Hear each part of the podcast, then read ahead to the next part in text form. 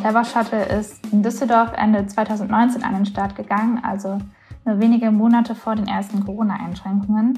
Aber auch dann nach den Lockerungen hat sich gezeigt, dass viele Menschen eben einfach doch lieber mit dem eigenen Auto fahren, anstatt sich dann mit fremden Menschen in ein Fahrzeug zu setzen. Weniger Autos auf den Straßen, das ist das Ziel von Sammeltaxis. In Düsseldorf musste der Anbieter Clever Shuttle jetzt aber aufgeben. Warum das Konzept gescheitert ist und wie es in Zukunft besser laufen könnte, klären wir heute. Bonn Aufwacher. News aus Bonn und der Region, NRW und dem Rest der Welt mit Paula Rösler. Hallo, schön, dass ihr zuhört. Und hier kommen erstmal die Nachrichten aus Bonn und der Region.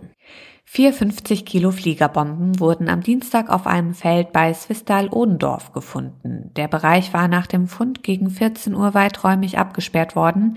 Betroffen war auch die Bundesstraße 56. Anwohner mussten nicht evakuiert werden. Gegen 18 Uhr war der Einsatz für den Kampfmittelbeseitigungsdienst beendet. In den vergangenen Tagen hatte der Kampfmittelbeseitigungsdienst die Fläche außerhalb von Odendorf im Bereich Bendenweg auf Kampfmittel untersucht. Am Dienstag wurden dann die vier Weltkriegsbomben entdeckt. Die Einsatzkräfte konnten jedoch nur eine der vier Bomben entschärfen. Die drei anderen mussten gesprengt werden. Der Grund, die Kopfzünder bzw. die Kopf Schrauben ließen sich nicht entfernen. Die bisherigen 2G-Bändchen für den Einzelhandel in Bonn und der Region sind nicht mehr gültig. Das liegt daran, dass zuletzt eine große Zahl an Fälschungen aufgetaucht war. Es ist möglich, die alten Bändchen gegen neue einzutauschen. Das teilte der Einzelhandelsverband Bonn-Rhein-Sieg-Euskirchen mit. Man bedauere, dass eine kleine egoistische Minderheit mit erheblicher krimineller Energie die Bürger bewusst in Gefahr bringe. Das passiere nämlich, wenn gefälschte Bändchen in Umlauf gebracht würden. Ärzte im Rhein-Sieg-Kreis haben bereits damit begonnen, zum vierten Mal gegen Corona zu impfen. Eine direkte Empfehlung von der Ständigen Impfkommission für eine vierte Impfung gegen Covid-19 gibt es noch nicht. Einige ältere Patienten und medizinisches Personal hätten jedoch bereits im August oder September ihre Boosterimpfung bekommen. In einzelnen Fällen entscheidet der behandelnde Arzt oder die Ärztin über eine vierte Impfung.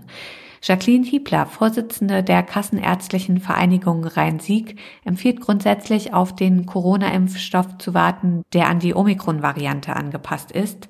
Der wird derzeit schon vom Mainzer Pharmaunternehmen BioNTech und seinem US-Partner Pfizer produziert und soll ab März verfügbar sein.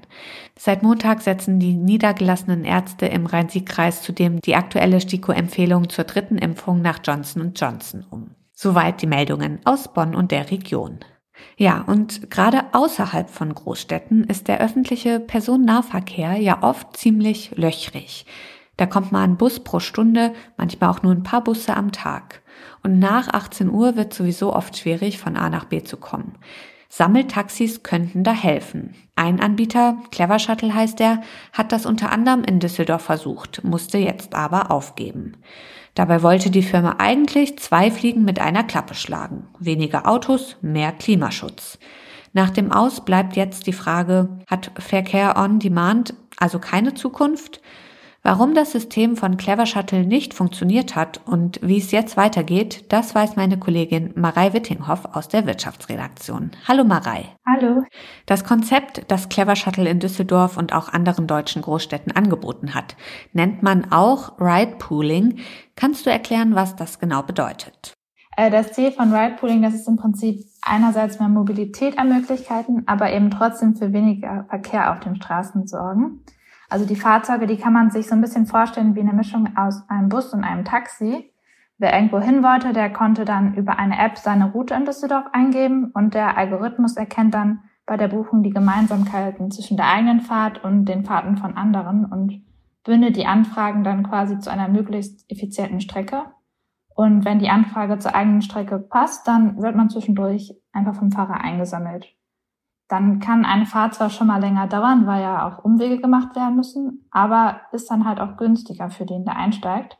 Und genauso hat Clever Shuttle das auch in Düsseldorf gemacht. Und ja, Clever Shuttle, das ist übrigens eine Tochtergesellschaft der Deutschen Bahn. Hm, gut zu wissen. Das klingt ja auch eigentlich nach einer guten Idee, finde ich.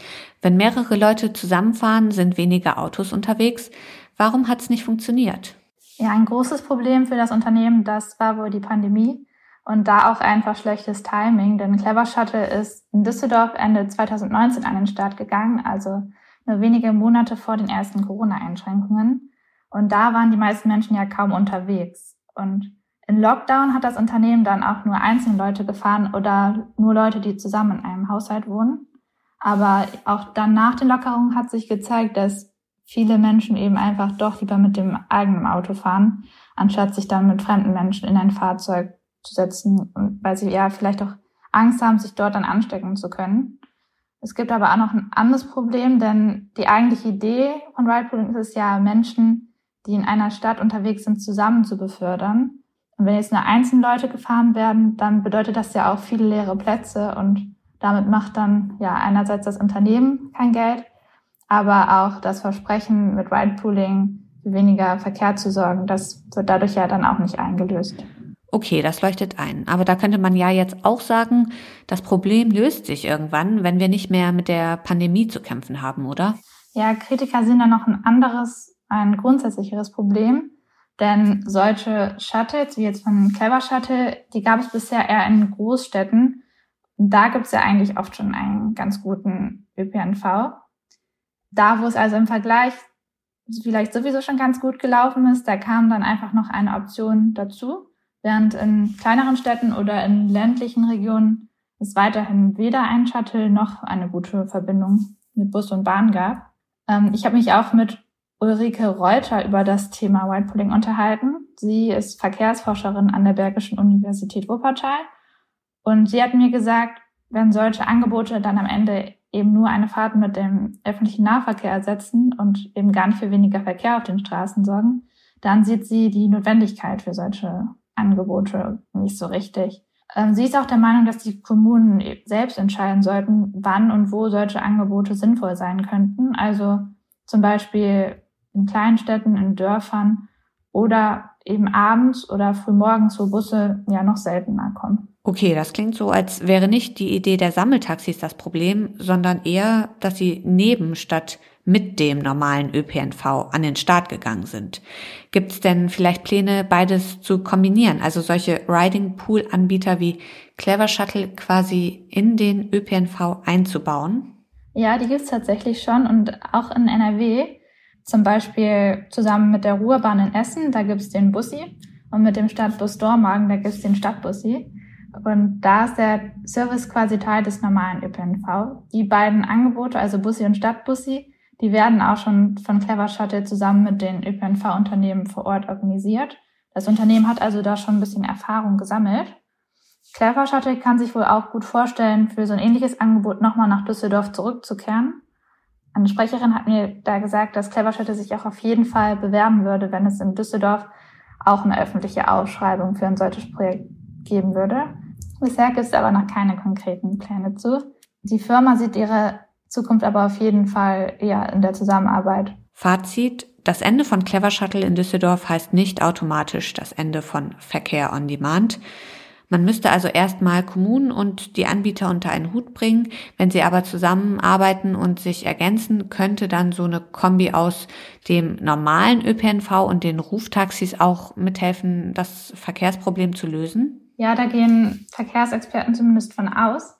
Der Verkehr on Demand, der soll eben genau diese Lücken im Streckennetz oder im Zeitplan füllen, die es eben aktuell oft noch gibt. Die Sprecherin von Clever Shuttle hat mir auch gesagt, dass sie fest davon überzeugt sind, dass die Zukunft von solchen Angeboten auf Abruf komplett in der Zusammenarbeit mit den ÖPNV-Unternehmen liegt, weil auch die Vorteile von Ridepooling aus Sicht des Unternehmens eben genau dann besonders groß sind, wenn das Angebot mit dem Verkehrsangebot, das es schon vor Ort gibt, vernetzt wird. Sammeltaxis, die die Lücken im Liniennetz des ÖPNV stopfen und so den Verkehr in der Stadt insgesamt reduzieren.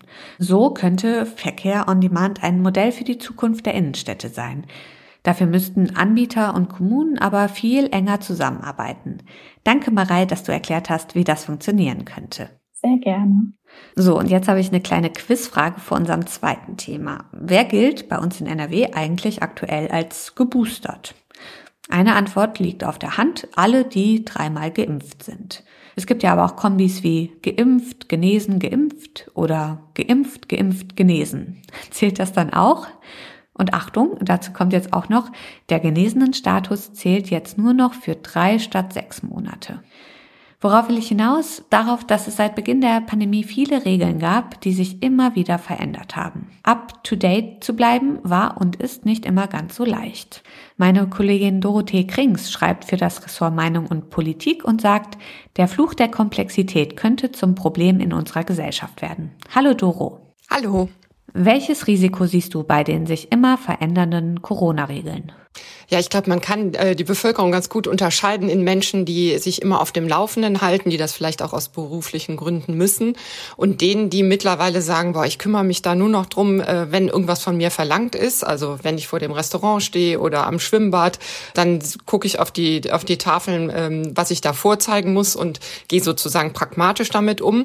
Und dann gibt es aber auch noch die, die äh, jetzt natürlich anfangen, gegen die Regeln zu protestieren und das alles nur noch für einen schlechten Witz halten. Das hört man ja auch schon mal so vielleicht im Bekanntenkreis Leute, die sagen, also ich mache da nicht mehr mit, ich steig aus. Und ähm, das ist dann natürlich problematisch so für den äh, Zusammenhalt in der Gesellschaft. Darüber diskutieren wir ja auch heute schon, wenn man zum Beispiel an die vielen Corona-Proteste denkt. Genau, und ich denke, da steckt eben aber auch Frust äh, äh, vor dieser Komplexität drin. Also man hat einfach keine Lust mehr, sich damit zu beschäftigen und ich kann das in Teilen auch gut nachvollziehen. Und wenn man dann einmal ausgestiegen ist, dann kommt einem das eben alles nur noch wie Bahnhof vor. Schon wieder eine neue Regel, was wird jetzt von mir verlangt? Ähm, ja, und aus diesem Frust kann dann eben auch so eine Abkopplung kommen. Und dann steht man schneller ähm, auf der Straße und äh, verbündet sich vielleicht mit Leuten, äh, wo man das früher nie gedacht hätte. Jetzt muss man ja aber sagen, dass sich die Corona-Regeln immer wieder verändert haben, hat ja auch was Positives, ne? Also hätte sich seit Anfang Februar 2020 nichts verändert, säßen wir ja immer noch im Lockdown. Ja, genau. Das ist eigentlich ein äh, guter Vergleich, den du da machst. Klar, das liegt in der Natur der Sache. Es gibt immer mehr Daten über die Pandemie. Äh, Wissenschaftler können uns immer mehr darüber sagen, ähm, wie äh, Ansteckung funktioniert, welche Folgen Quarantäne hat und so weiter. Und darum ist es eigentlich gut, dass wir in den Corona-Maßnahmen möglichst differenziert darauf reagieren, weil wir dadurch ja schlauere Re Regeln eigentlich ähm, uns selber geben können.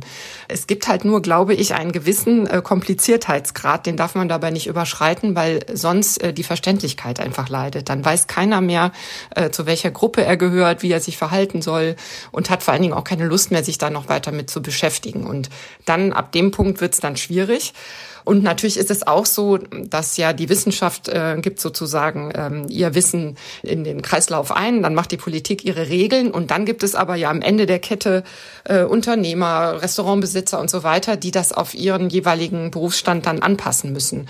Und da kommt es bisweilen natürlich auch zu so Regelblüten. Ich habe sowas gefunden, dass Leute in einer Kletterhalle plötzlich Latexhandschuhe anziehen sollten oder dass es in, äh, in einem Ferienpark auf der Achterbahn keine Erinnerungsfotos mehr für die Leute geben sollten, die keine Masken anhatten. Also das schießt dann manches auch so übers Ziel hinaus, was man auch vielleicht nachvollziehen kann. Aber da wird dann sozusagen die Komplexität, die an sich ein gutes Zeichen ist, zum Problem. Das heißt, wir kommen um die Komplexität ja gar nicht drum. Wie gehen wir dann am besten damit um, damit am Ende eben nicht manche Menschen sagen, ich habe keinen Bock mehr auf diese komplizierten Regeln? Ja, ich würde jetzt an der Stelle gar nicht sagen, die böse Politik ist es schuld, aber es hat natürlich mit Kommunikation zu tun. Also wenn Regeln komplizierter werden, und das müssen sie im Moment, äh, weil eben die Pandemie an einem differenzierteren Punkt ist, aber dann muss die Kommunikation umso einfacher werden. Also dann muss man seine Regeln möglichst einfach formulieren und das ist natürlich Mühe. Da muss man äh, natürlich über seinen Sätzen länger brüten, das kennen wir Journalisten ja auch. Aber je schwieriger die Materie ist, desto mehr Kraft muss man in diese Vermittlung hineinstecken, denke denke ich. Und dazu gehört auch, das sagt eigentlich auch jeder Kommunikationsratgeber, dass man voraussetzungsfrei kommunizieren muss. Also viele Menschen beschäftigen sich jetzt Tag ein, Tag aus mit Corona. Aber wenn man kommuniziert, muss man eigentlich immer wieder bei Null anfangen und äh, immer wieder von vorne erklären, warum was nötig ist und was gerade gilt. Da kann man jetzt nicht sagen, äh, das habe ich ja letzte Woche schon erklärt.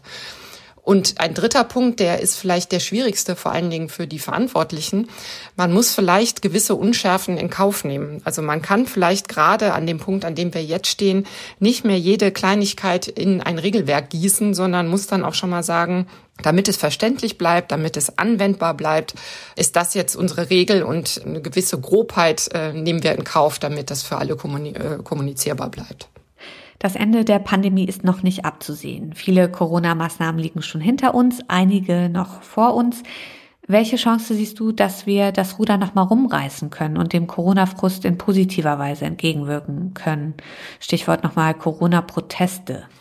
Also Ruder, Ruder rumreißen, da bin ich eher so ein bisschen skeptisch. Also, dass wir alle nochmal glücklich sein werden, dass wir jetzt vor dieser Herausforderung stehen, das glaube ich nicht. Aber ich glaube, es lohnt erstens bei diesen Protesten wirklich genau hinzuhören. Da sind ja eben auch immer Leute drunter, die ganz berechtigte Kritik vortragen, die ähm, bestimmte ähm, praktische, konkrete Auswirkungen von Regeln äh, monieren. Und ich finde, das ist erstens wichtig, dass man da hinhört und dann vielleicht auch korrigiert. Das ist so ein Punkt.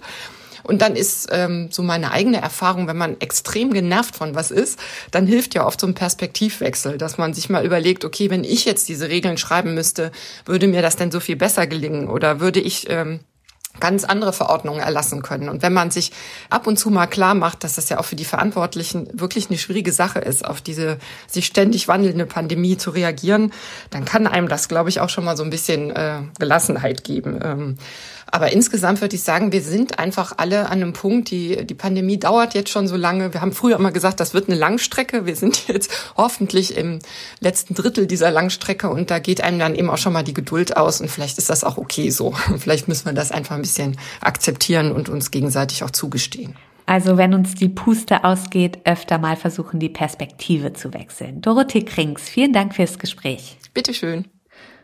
Und auf diese Meldung möchten wir euch heute noch hinweisen.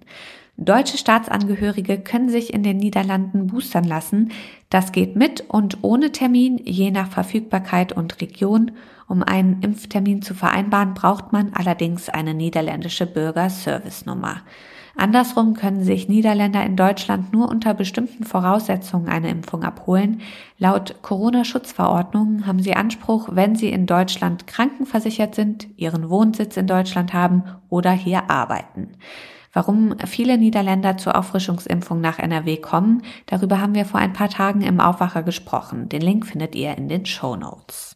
Letzte Woche haben wir hier im Aufwacher auch über eine mögliche Verlängerung der Regelstudienzeit wegen Corona gesprochen. Das steht jetzt fest. Um den Studierenden in NRW entgegenzukommen, gibt es ein Semester obendrauf und auch BAföG-Empfänger werden unterstützt. Und noch eine Meldung aus den Schulen in NRW. In der ersten Woche nach den Weihnachtsferien haben nach Zahlen des Schulministeriums 865 Schülerinnen und Schüler die Teilnahme an Corona-Tests verweigert. Das Schulministerium betont, dass es zu negativen Folgen für die Schullaufbahn kommen kann.